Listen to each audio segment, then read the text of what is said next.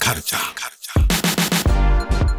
時刻は今10時14分です TBS ラジオアフターシックスジャンクション2パーソナリティの私ラップグループライムスター歌丸ですそして月曜パートナーの宇垣美里ですさてここからは聞けば世界の見え方がちょっと変わるといいなな特集コーナービヨンドザカルチャー早速ですが今夜の特集はこちら本についてあれこれ語らうアトロックブッククラブ斉藤真理子とブックライフトーク編よいしょ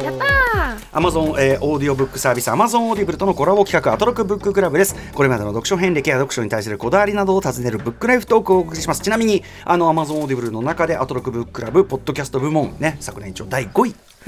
いただいているということでねさらに上を目指してまあ文質が足を引っ張ってるんですけーどそねんなことないですよ誰も聞いていないんでね人気コンテンツですはいはいありがとうございます はいということで、えー今夜のゲストをお呼びしましょう韓国文学の翻訳家斉藤真理子さんです斉藤さんいらっしゃいませありがとうございます。斉藤真理子です。今年もよろしくお願いいたします。斉藤さんもうさっきねほ生放送直前までお話していただいて、はい一瞬抜けてまただからもうのほとんどノンストップでね。あ、そうですすね。みまはせいん。ね、よろしくお願いします。はいえー斉藤真理子さんのご紹介改めてしておきましょう。韓国語翻訳者主な役所にチョ・セヒ小人が打ち上げた小さなボールハンガンすべての白い者たちのチョ・ナムジュ82年生まれキム・ジヨンなどがあります2015年パク・ミンギュカステラで第1回日本翻訳大賞を受賞2022年初の短著韓国文学の中心にあるものを発表去年9月読書エッセイ「本のしおりにぶら下がる」をそして10月には翻訳家で詩人の久保田希さんとの共著「曇る眼鏡を拭きながら」を発売されましたはい、ということで、えっ、と、この番組実はあの直接ご出演いただくの結構意外と久しぶりで。実ははいえっ、と、2020年11月ですかね、えっ、と、韓国文学特集ということで、ご出演いただいて以来なんで、実は。4年弱というか3年半と言いましょうかね。そうですねそんな感じなんですけどね。あのご無沙汰しております。ご無沙汰しました。でもなんかご無沙汰な感じが全然そうなんですこちらもなんですないですよね。もうこちらは斉藤さんのもう文字をいっぱい読んでるの私もしょっでちゅう番組を聞いてるほらまあので、嬉しいええだし我々はねよくあの斉藤さんって面白いよねとかよく斉藤さんまたまた来ないかな斉藤さんと会いたいよねって話をよくしてるん で3人組来ないかなそうなんですよ。ということで今日は斉藤さんに、まあ、あのブックライフトーク聞くんですけどまずちょっと新刊のお話もねあのエッチのねあのエトロクブッククラムの方でも、はいあのたくさんのさせていただいてしてるんだけどうもんちょっとまたあの伺っていきたいまずさあの対談久保田希さんとはい斉藤真理子さんの対談も曇る眼鏡を拭きながらで、はいこの中で、まあ、そのいろんな話出てくるんだけども宇垣さんもねここれをこの斉藤さんのけ経歴とは一体っていう。はいなんか面白い方だなってお会いするたびに思っていましたけれどもなんか読めば読むほどなんと底知れぬ方だろうあ、とそういでうすか。はあい、れ感じがな何を書いたっけな。こなんかこの時にこれをして あこの曇る眼鏡って手紙初刊体なので、うんうん私は久保田パイセンにですね久保田なぞみ先輩にですねもうすっかり甘えてるのでなんかこう甘えたなりでもうどんどん書いちゃって何を白状したのかよ く覚えてない白状あとあの書いてらっしゃったその久保田さんであるとか斉藤真理子さんであるとか、あと岸本幸子さんとかえのえ潮の会というのが、あ、絶対に楽しいじじゃんと思いながら読んでおります。ゃんあのよく塩をああのいい塩を見つけると分け合ったりし て。ああいいですねでもそれ素敵、うんうんあの美味しい塩を使うとお料理は美味しいです。あの、前あのご紹介いただきあの岸本幸子さんにもご紹介いただきましたあの、うん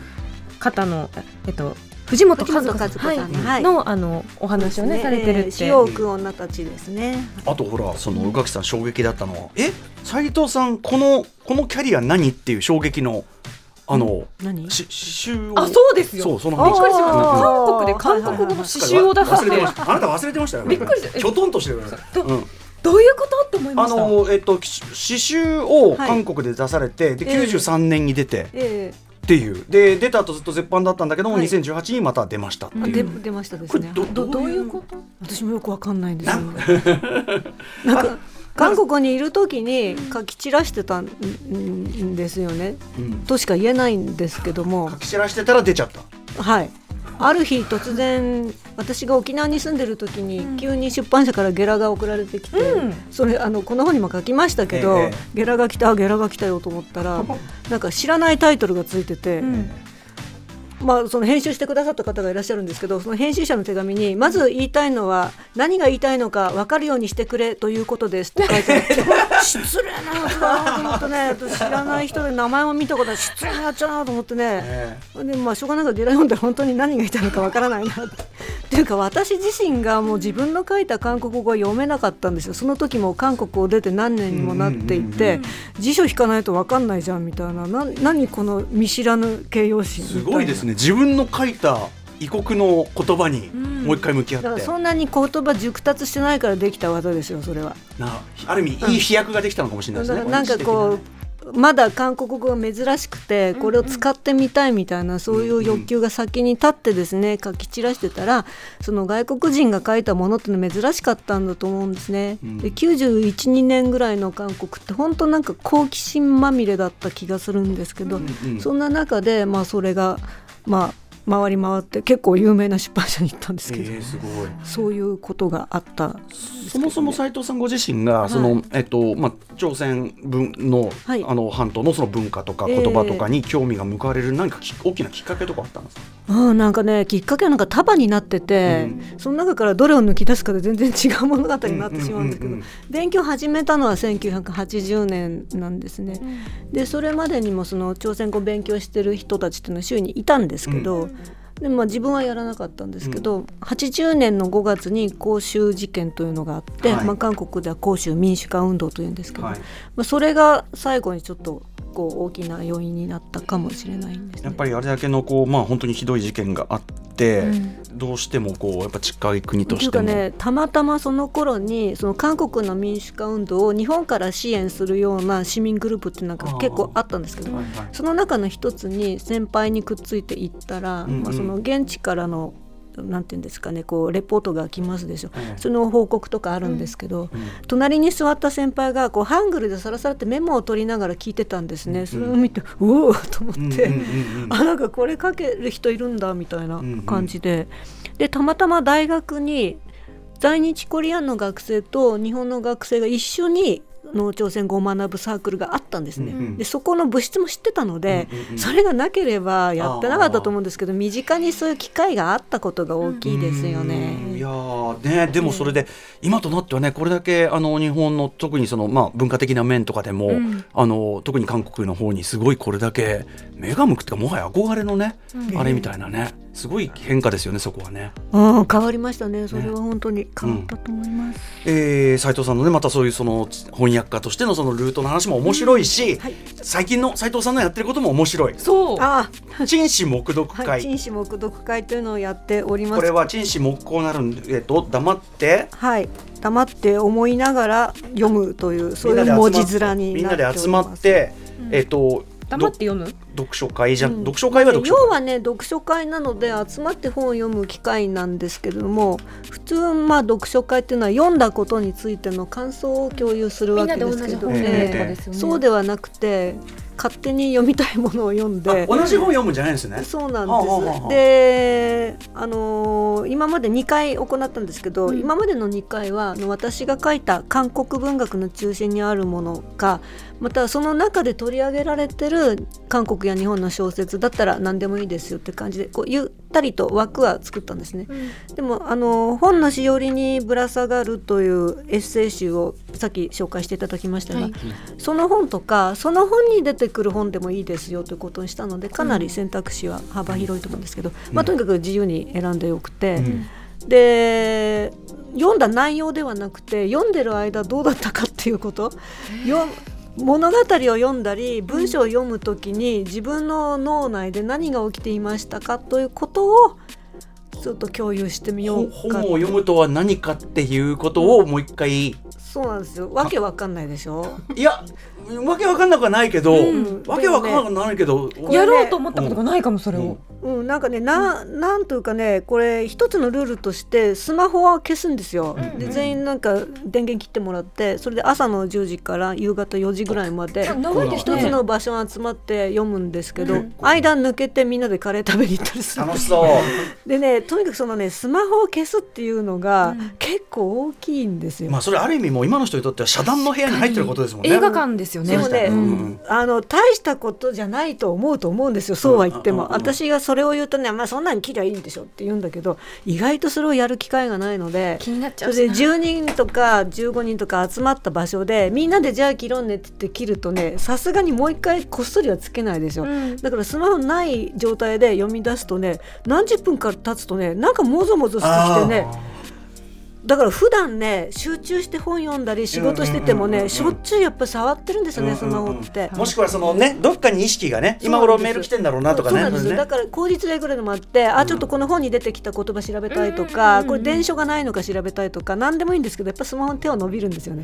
でそれを切ってみるとね結構違うんですよ、それやってみて初めてああ今までそんなに私そんなにもスマホに依存してないつもりだったけどやっぱりスマホって今現代人にとっては自分の陣地っていうか、うんそこ戻ってくんですよそうねね。でもう一回本の世界に戻ってで読んでるけどなんか気が付くともう一回陣地を手探りしているでそれををね切るとねちょっとこう本と本当に向かい合う感じになるんですけど、本とあまりにもいちいちで向き合うとうんちょっと逃げ場がないような気もしますけど、周りになんとなく人がいますでしょ、ああ確かにだからこう人の気配のするところで本と向き合ってるっていうのがうんちょっとこう、あ昔はこうやって本読んでたかもみたいな。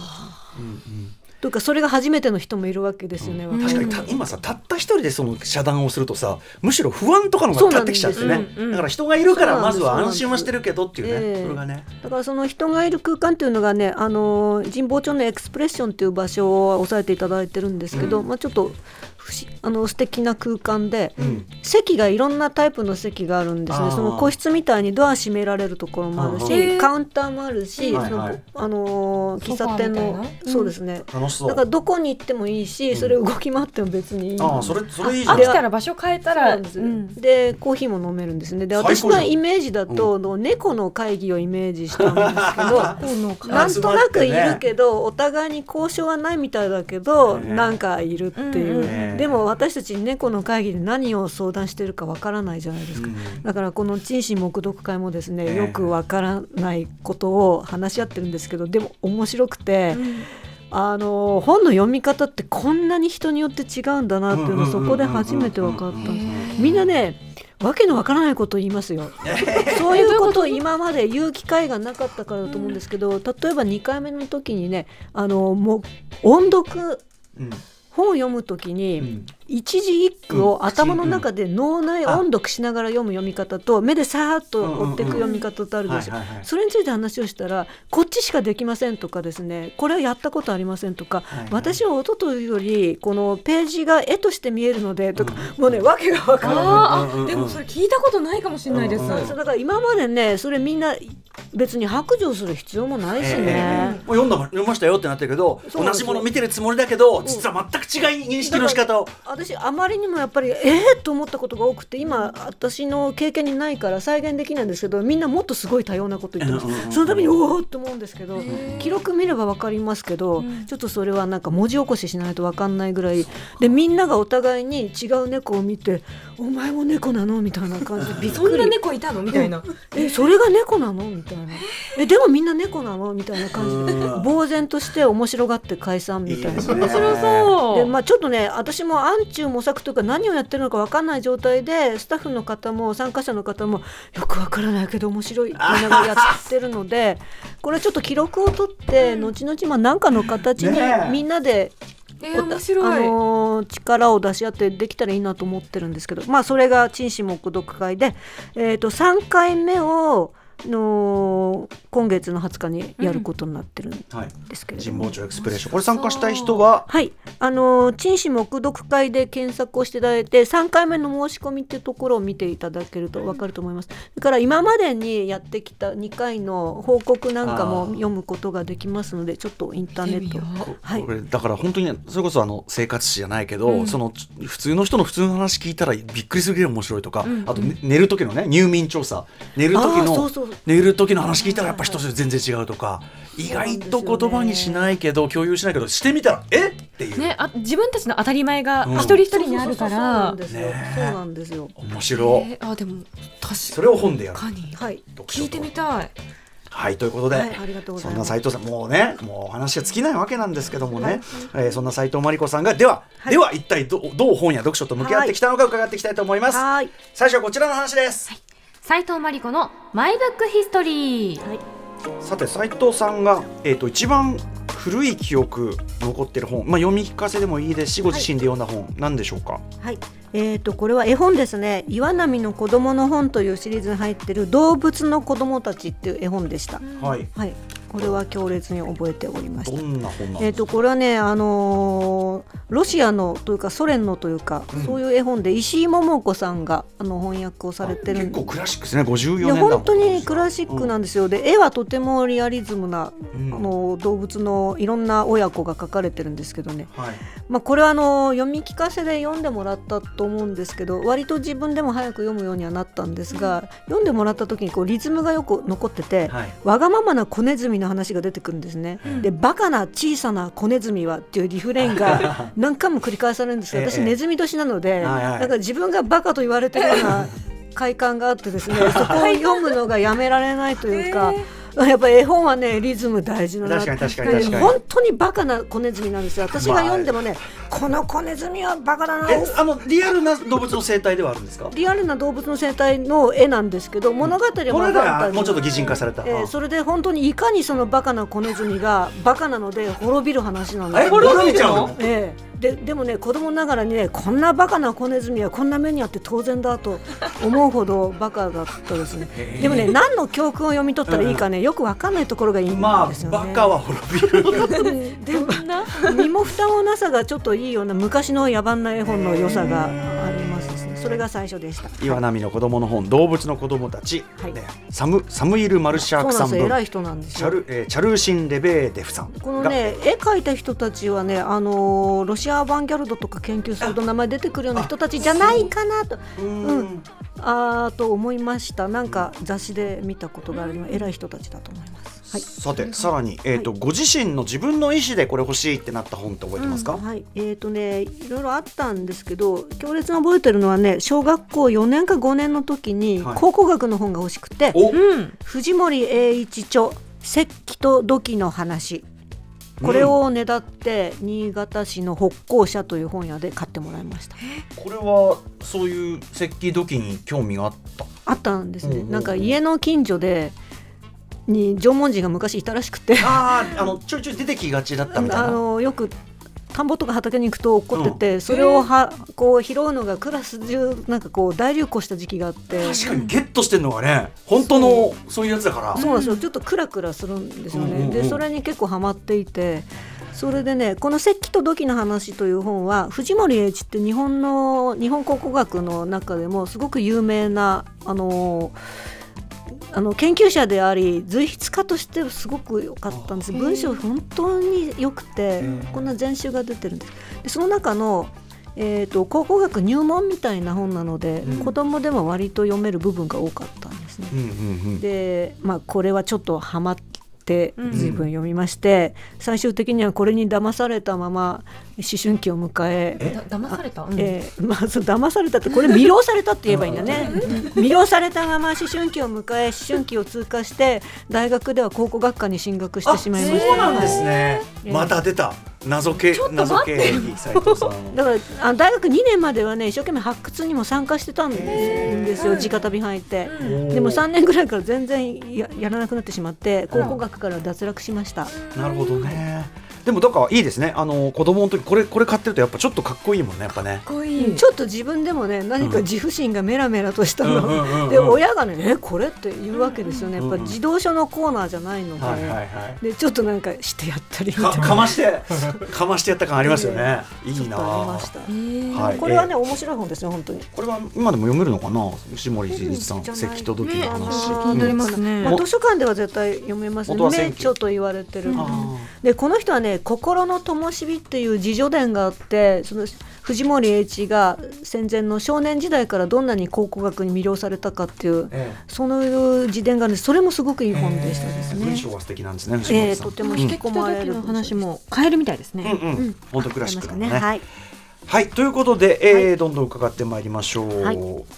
えっと本いろいろ生まれると思うんですが好きなジャンル苦手なジャンルってありますかえっとね、苦手っていうわけではないんですけど疎いのが割とコミックがあんまり読めなくてですね、うんうんはいグラフィックノベルは読めるんですけあらどそれなはんかコミックはねなんでだろうなや、うなんか読むんだけど身に沿わないというかよほどなもんじゃないと覚えてられないとやいっうぱかりああれだって文法だからあね確かにね、うんこのコマのこそううそう読み進み方というかなんかそれがこうやっぱちょっとこのルールは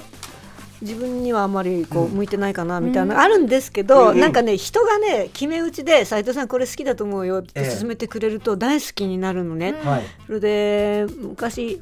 うん、とバナナブレッドのプディング、うん大島大島ゆうこさん大島由美子さん、大島由美子あれも友達に「なんかマリちゃんこれ絶対いいと思う」って言われて読んだら大好きになったんですよ、はいはいそれから最近ではあのひらりささんにですね、はいはいうさぎコットン100%っていう殿さんの漫画をうん勧めてもらって、読んだらすごく面白かったのでこればっかり読んでいます。へえ知ってるこれ私この殿さんはうん好きなんですけど、ううんうんうさぎコットンまだ読んでなくて、うんちょっと読んでみようと思いました。うんうんはいとこいうのことで方の作品すごい面白いでも。うんうんえーでいきなり質問がでかくなって申し訳ありません、はえー斉藤真理子さんにとって人生の一冊とははいこれがごめんなさいなんかもうないなって思っちゃったいんやーこれです質問がよくないんだよなこれいやなっていうかね、うんそれある人とない人といると思うんだけどなんかやっぱり絞るんだったら一冊には絞りきれないのと、はいあとなんか本そのものでは人生は変わらないような気がするようななるほど。えーその両方ででとにかくパッと思いつくものがなかったんですね。うんうんはい本のしおりにぶら下がるのあのちぼうけとの出会ったり離れたり出会ったり離れたりでその度になんかこう人生の局面に関係するこれなんかすごくあのいいなって思いましたね、えーいわゆる一冊じゃないけどそうなんですね一冊に集約されないで、脳内にいろんなもんから取ってきたものがガサガサに詰め込まれていて、うんうんうんこの集合体で生きていくというか確かに読んだもので積み重なれて。とかさこう友人とか人間関係ってかとか考えるとあ確かにうんこの友人この一人ってさそういうもんじゃねえからみたいなさ、まあ、この時期はこれだったねそうみたいなのあるので、うんうんうさっき出た藤あの藤本和子さんの「潮を吹く女たち」なんかはやっぱり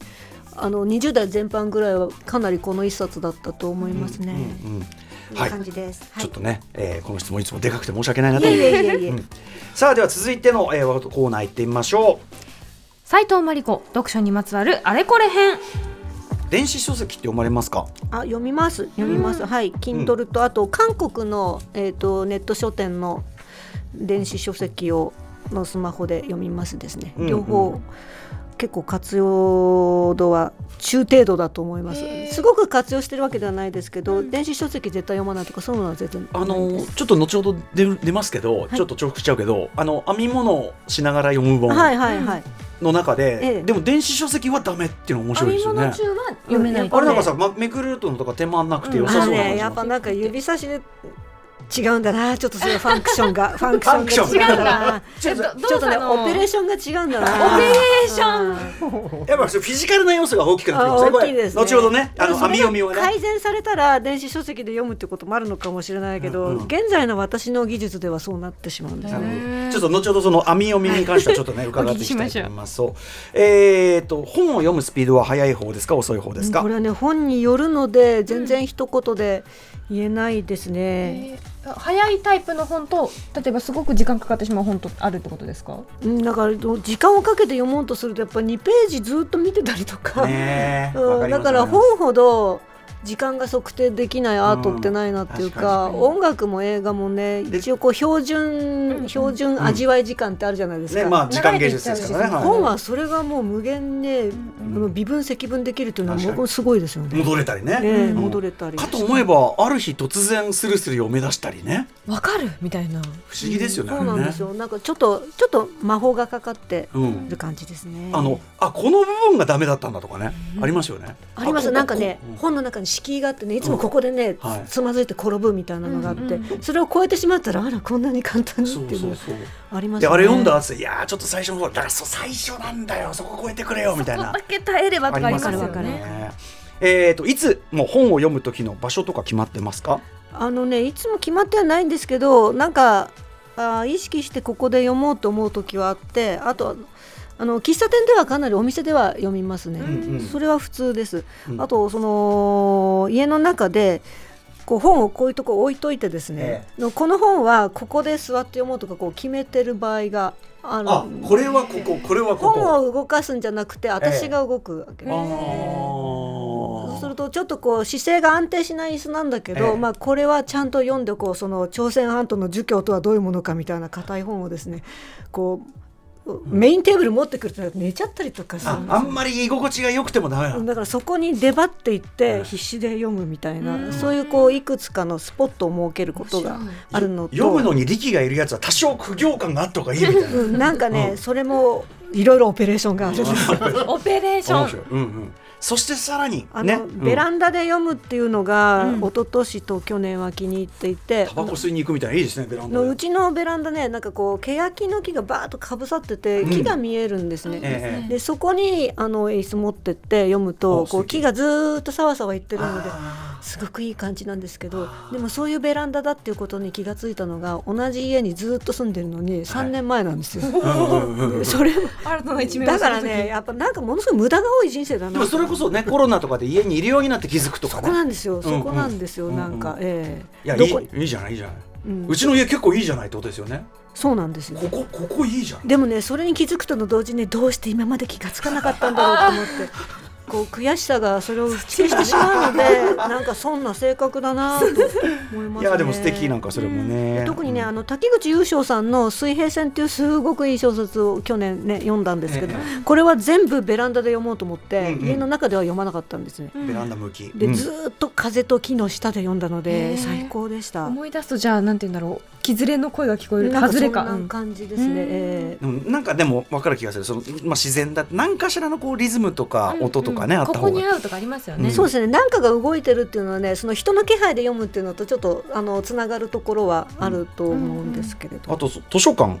図書館でね、杉並区立中央図書館の外うんにこう。ちょっと公園みたいになってて木があってテーブルもいくつかいっぱい出てるんですよ、うんうでんそこで勉強したり本読んだりしてる人いっぱいいるんだけど、ええ秋になるとどこかの木からどんぐりガンガン落ちてきてるからガンガンガンガンって言うんですえよそんなそんなにそんなハードな音するあんのですかね今のはちょっと持ってま すけど時々ねゴンかなり大きい音がするんですよね、頭に当たったら痛いかなぐらいの、うんうんうんでその時にどんぐりが落ちてくるテーブルを占拠して、ええそこでガンガン言わせながら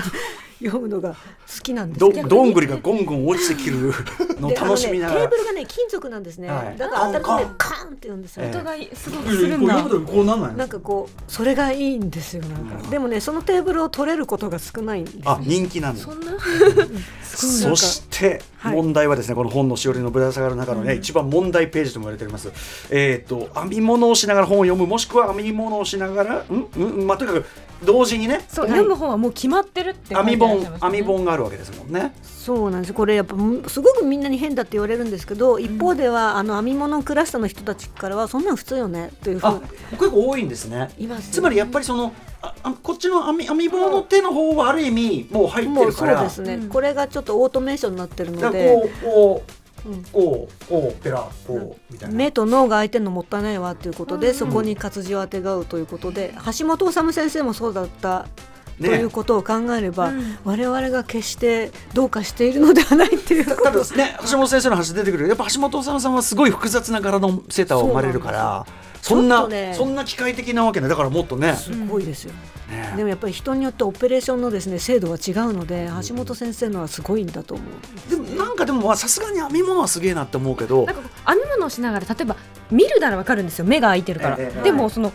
本を読むってこうめくらないといけないじゃないですかそうなんですそれがなんか大変なのではでと思ったんでもすけどそれはこう両方をですね文鎮で押さえてパサパサってこうやるんですけど編み物を片手に持ってカッてやってカッカッて押さえてこうやってしかもまああの慣れ親しんだというかその合う合う編み物なわけですもんね、はい、そうですね編み物を一層編み心地を良くする本っていうのがあってですねねこれ洋服の描写食べ物の描写、うんが出てくるでも出てくりゃいいってもんでもなくてとかね、なんか気難しいんですよもう人によって違うと思います、うん編み編み方物ははだってあの橋本治先生はすごい難しい哲学書とか、結構難しい尋問書を読みながらあのジュリーの顔のついたセーターとか編んでたらしいので。すごいようね、ん、まあよくわからない世界だと思うのですがうん、でも最近は全然なんかこう雨なくってですね、うん時間編がみ物ができない時間が続いてて、うんうんでも年越しの時にやっぱ年越しの時ぐらい編まなくてはと思って2段編みました、ああいいですねこれねやっぱその時も必ず何か読んでその時はやっぱりあの谷崎潤一郎先生に来ていただいてあささめゆきをねはいそうです笹宮家はすごくいいとね書いてらっしゃいちまなすみによよ読まずに編むはもうないまあ、やりますけどすごく虚しい感じがするんですよね なんでしょう ね、いいなあうん、まあなんか皆さんが苦しい笑いを浮かいやいてやいやいや、そんなことない、そんなことない。見ている違う、違う、自分の中の何に置き換えられるかのを考えてるんですあーはいはいはいそうではすねい。本のしおりにぶら下がる中に、これめちゃくちゃ面で白いも話やっ出ぱてりきます。人間はながら族全員ながら族ということは言えるとまあ思いでもます、はいあ、ちなみに、お風呂の中で読んだりします。あのね子供の時やっててむっちゃ怒られたんですねええというゆえに、あやらなくなりましたですねでうん映画見ながらはもうすごくやって映画見ながら本読む。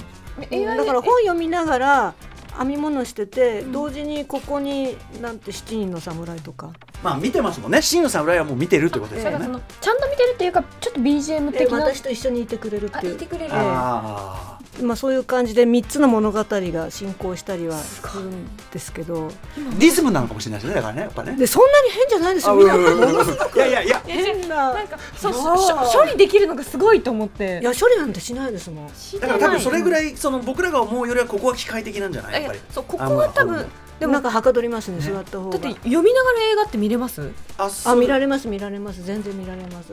もでも、何度も見てるやつなら、あれかな。しかも、何度も読んうでると思あう。そうですねあー何度まもあでだすかねらそうですどねっちももう初めてのはさすがにやらないあやる時もあるやってるやってるやってるやってるうんなんかね半分わかんないからもう一回後で読み直見見直すんですよそれもまたいいんですよ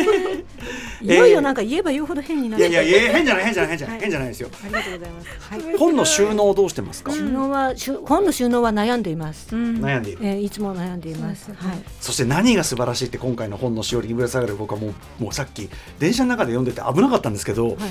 あの付箋をねはいそう付箋魔なんですよね付箋ねでも付箋も皆さんが悩んでらっしゃると思いますけれども私も試行錯誤して、あの台湾文学の翻訳をいっぱいなさったですねあの残念なことなくなってしまったんですけど天野健太郎さんが使ってた付箋がすごく短くてちっちゃくてよくて、一行の上に決め打ちで貼れるので、うんうんそれを多用していてそれを 3M の一番小さいやつそうです天野付箋と呼んでるほうほんうですけど、おうおうちょあっとね僕もこれ使ってる使っあてる私もこれですこれだこれだうん天野こ付れ箋がああのねいっぱいあっていいんですよあのねこれ透明なやつだと思うんだけど紙のやつなんですあーよこね。れの紙バージョンのやつがいいんですそうねですね。うんで、でまあそれ小さいので負担感が少なくてガンガン貼ってしまうというそうあいのう特徴ねパッと思いついたらパッとやるで結果こそううなんで見すよたらどこが重要かわからわないあからなくなるっていうね、なんかアコーディオンみたいななんていうかなんていうんですかね、ちょっと変わった現代アートみたいにもなるんですけど。で先ほどねそ本を見せていただいてすごかったですね上と横とでもあれれもね私より上を行く人がいっぱいいますので、ねえーアルファこんなもんだと思わないでくだ さそんなもんではないみもっと原生理みたいになっちゃってる人いる、はい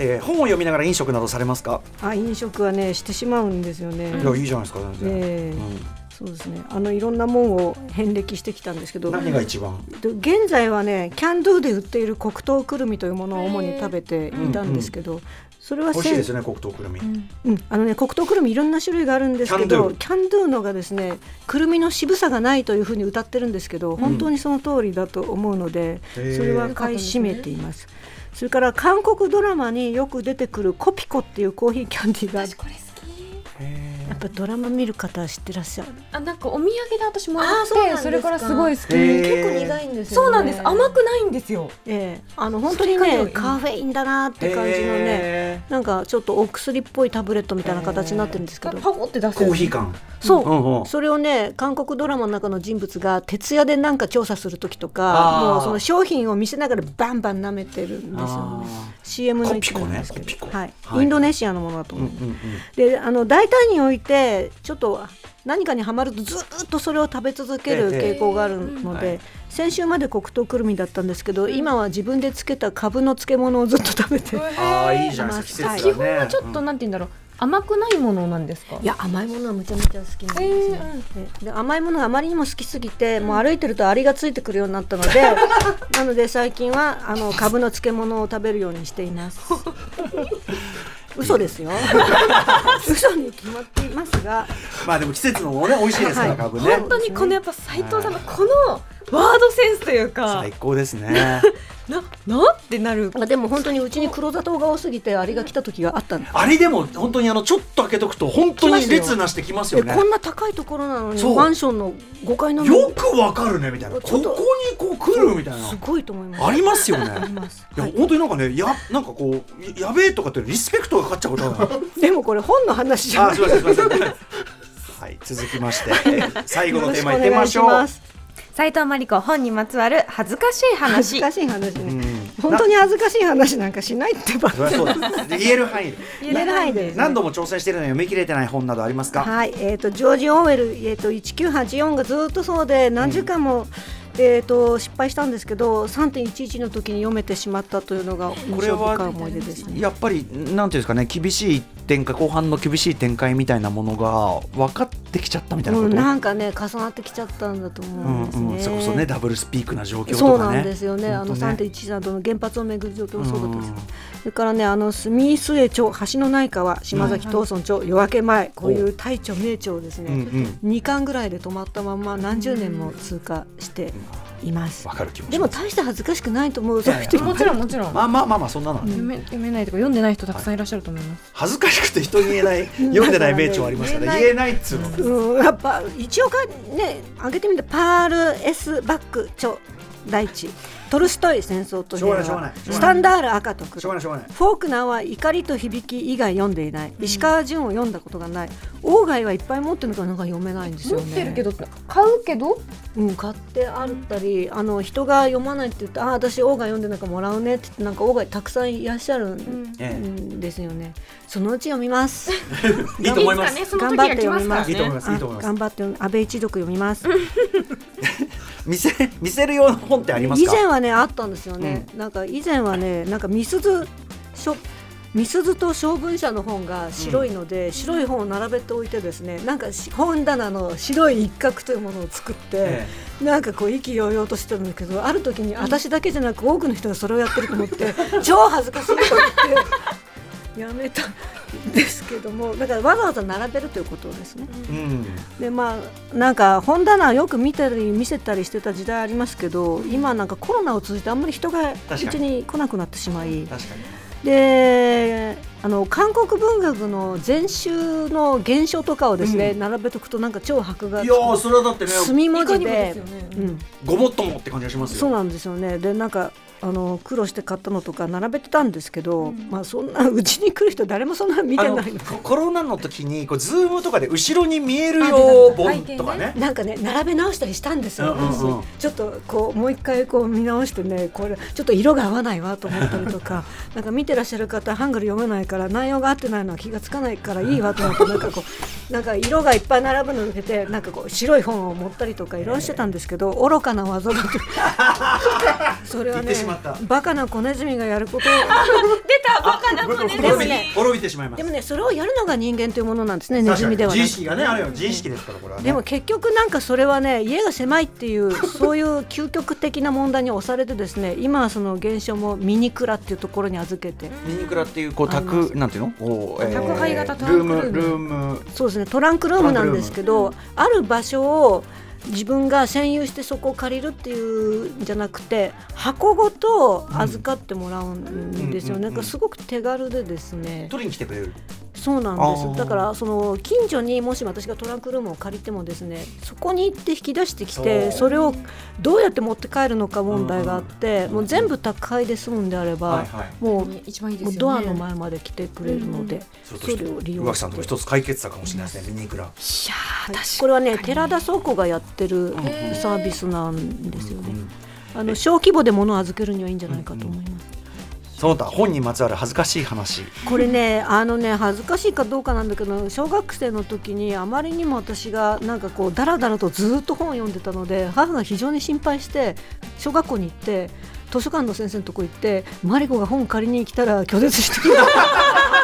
おっしゃったんですよ。うちのうちの人来たら酒出さないでくださいみたいな。なんかそういう感じやっぱなんかね常軌を逸してたんじゃないかと、へーだからそれこそ本当お風呂で読んでたりとかしていて、ちょっと自分でも変だったのかもしれないと思うんですけどやっぱ母はとてもそれが心配になったんだと思うんですねででもそんなことがあっても別に気にしないので図書館がダメだと思ったら本屋行って読んでたので私は別に何の損害もなかった ですでもずっと大人になってから母に「あれは悪かったわね」って謝られてああーあ謝るんだと思ってちょっとそれはいいなと思ってお母さんかっこいいとか思ってうん恥ずかしい話じゃなくてないいでもいい話い話やいい話いい話でもやっぱりそのお風呂とかトイレでも読んでましたですいねやーでもそれやそれは全然やりますよ。いやなんかちょっと無理して言ってないいでやすトイレトイレトイレ予防ありましたあーそれはありますはい私も母にすっごい怒られやてっぱまねしおた。母さんはそれはねちょっとあお行儀えてかね目が悪くなるし、あーなんかその蒸気を逸してるとなんかね本そうなんですよやっぱりはい蒸で気もを上記をした読みをしてた。当にはい、その暗いとこ、そのバ仲間でレすねないように暗いとこで読んでたんです、 わかりま私し。た私も布団かぶってですねそうそうそうそうなんかペンライトみたいなの照らして聞けば聞くほどさ怒られる隠れてこうやってか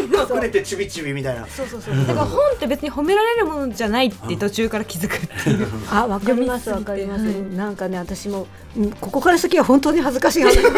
今度オフの時に話しますけ どやっぱ母が知ったらあーと思いそうなことが子供の時いろいろありま した一応最後の一言えっと斉藤先生にとってご自分にとって読書とは何ですか。あーえっといろいろな面でですね悩み大きいものですねその周到のこととかですね恥ずかしいこともそうですね結局読めないのに積む電子を積むいろいろな悩みがありますけれどもですもんやっぱりこう悩みがあるからやめられないものではないかなと思いますありがとうございました。ということで、えー本日はね、あの斉藤さんとまたさらにオーディオオーディブルのね、アマゾンオーディブルの限定番組アトロックブックラも撮っておりますので、こちら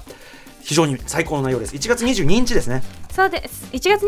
日にそのあの前半に撮りました、人間が記録するのは何のためだろうやめられなくなる日記読書というテーマでおすすめの本ご紹介いただいております。そして、えー今日のお送りいたしました斉藤さんとのブックライフトークは来週1月15日月曜日に配信いたします。こちらの番組は Amazon オーディブルに登録すすると聞くことができます。初登録から30日間は無料。その後は月額1500円。12万以上のオーディオブックが聞き放題となります。ぜひ登録お願いします。さて、最後に斉藤さんからぜひ、お知らせことなどお願いします。はい、えー、と先ほどお話ししました「陳氏黙読会」というのはですね1月20日に行われますちょっと先ほど申し上げましたが検索してみてくださいそれからあの春先にですね「えー、と半眼」の新しい小説が出ます今鋭意頑張っておりますよろしくお願いしますお忙しい中よくね、あのちょっと今日はいっぱいお時間取らせてしまいました。ありがとうございまあすり。がとうございました以上アトロックブッククラブブックライフトーク編でした。斉藤真理子さんでした。ありがとうございまあしりたがとう。ございました